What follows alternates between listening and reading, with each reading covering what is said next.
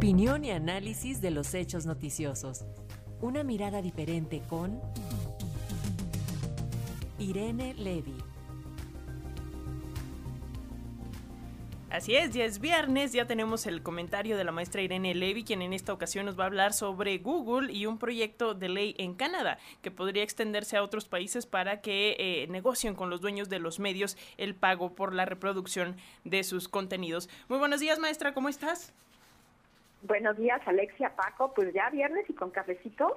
Oye, este tema está bien interesante, fíjate, porque no es nada más eh, en Canadá, ya este tema que les voy a platicar ahorita empezó en, en Australia en 2021 con una ley que pues obligaba a, los gigantes de la tecnología, a Google, a Meta, a compensar, a pagarle a las eh, plataformas de noticias locales por la difusión de sus contenidos. Y es que estos gigantes, pues lo que hacen, y lo hemos visto y cada vez más sucede esto, lo que hacen es no solamente poner el link, eh, el vínculo que lleva a los sitios de cada una de estas eh, plataformas de noticias locales, sino que incluso a veces reproducen estos contenidos en sus plataformas inclusive a veces eh, también monetizan estos estos eh, estos contenidos sin compartir o sin pagarle a las empresas eh, de noticias locales por sus contenidos. Y entonces fue así como en Australia pues empezaron con esta ley y dijeron mira ustedes ahora a partir de ahora pues van a tener que pagarle a las empresas locales por eh, reproducir su contenido y lo que estuvo pasando en Australia fue que pues eh, los gigantes decidieron entonces bloquear el contenido de estas de estas grandes de estas empresas de, de, de plataformas de noticias locales. Y en Canadá el año pasado se aprobó ya por la Cámara de Diputados se aprobó esta esta ley que es la ley C18 en la que efectivamente se, se intenta hacer lo mismo. Y eso hablan de una compensación justa. Y mira, eh, eh, Alexia Paco, es interesante porque yo creo que ambos lados de la moneda eh, tienen un punto justo y también preocupaciones. Eh, por un lado dicen, bueno, a ver, no es justo que tú, gigante tecnológico, hagas dinero a partir de lo que nosotros, eh, empresas de noticias, hacemos y no nos pagues nada.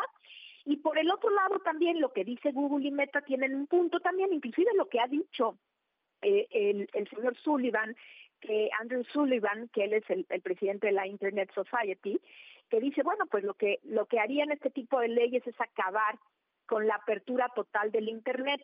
Y lo que dice Google y dice Meta, que también, repito, eh, tienen un poco de razón, es, bueno, ¿y con quién vamos a negociar? ¿Qué tipo de empresas son las que, las que debemos pagar? ¿Cómo vamos a definir en las leyes empresas de, de, noticias? ¿Cómo vamos a evitar, por ejemplo, que el gobierno tenga algún tipo de injerencia en, en, estas, eh, en estas plataformas de noticias o en esta negociación y entonces que esto pueda traer eh, que las noticias que se vayan a, proyectar, porque serían las únicas, aquellas que, que ya fueron eh, negociadas con, con estas empresas, que no, que, que estén de alguna manera eh, pues alineadas con ciertas líneas editoriales, en fin, una serie de cuestiones que incluso dice eh, este Google y Meta que podrían llevar a desinformación o incluso a producir eh, noticias falsas. Se ha propuesto, por ejemplo, la idea de crear un fondo, un fondo general eh, a través del cual pues en este fondo se puedan eh, eh, ayudar a las empresas de noticias de manera eh, pues equitativa y no que haya negociaciones directas que podrían llevar inclusive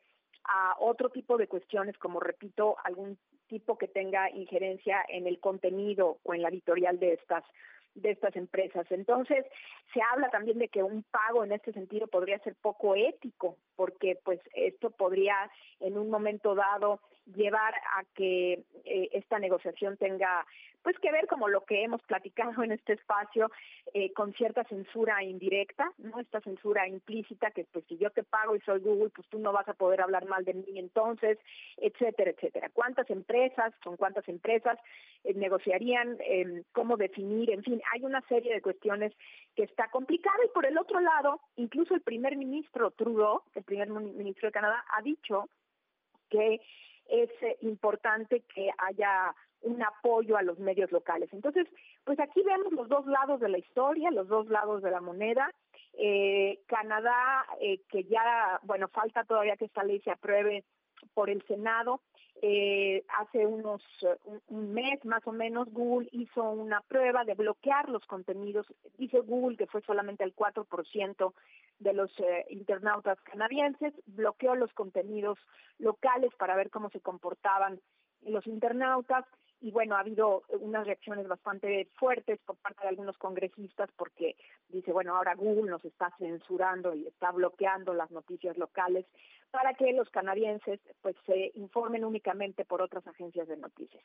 Entonces, este es el tema, me parece muy interesante porque es no solamente como, repito, no solamente Canadá, en Estados Unidos se ha estado hablando del tema, y es algo bueno pues que en algún momento tendrá que viralizarse porque pues efectivamente no no es justo pero por el otro lado también presenta problemas de ética y de, de libertad de expresión. Veremos pues qué sucede con este tema. Y bueno quiero terminar felicitando a Oscar que acaba de estar con ustedes del Instituto Federal de Telecomunicaciones me encantan este tipo de actividades ojalá tenga muchísima gente que participe en este concurso y qué bueno que, que se que se difundan este tipo de actividades en Radio Educación. Pues este es mi comentario por hoy. Les deseo muy bonito fin de semana. Muchas gracias, maestra. Igual para ti, bonito fin de semana. Seguimos el debate en tus redes sociales. Soy Irene Levy y esperamos el tema de la próxima semana. Un abrazo.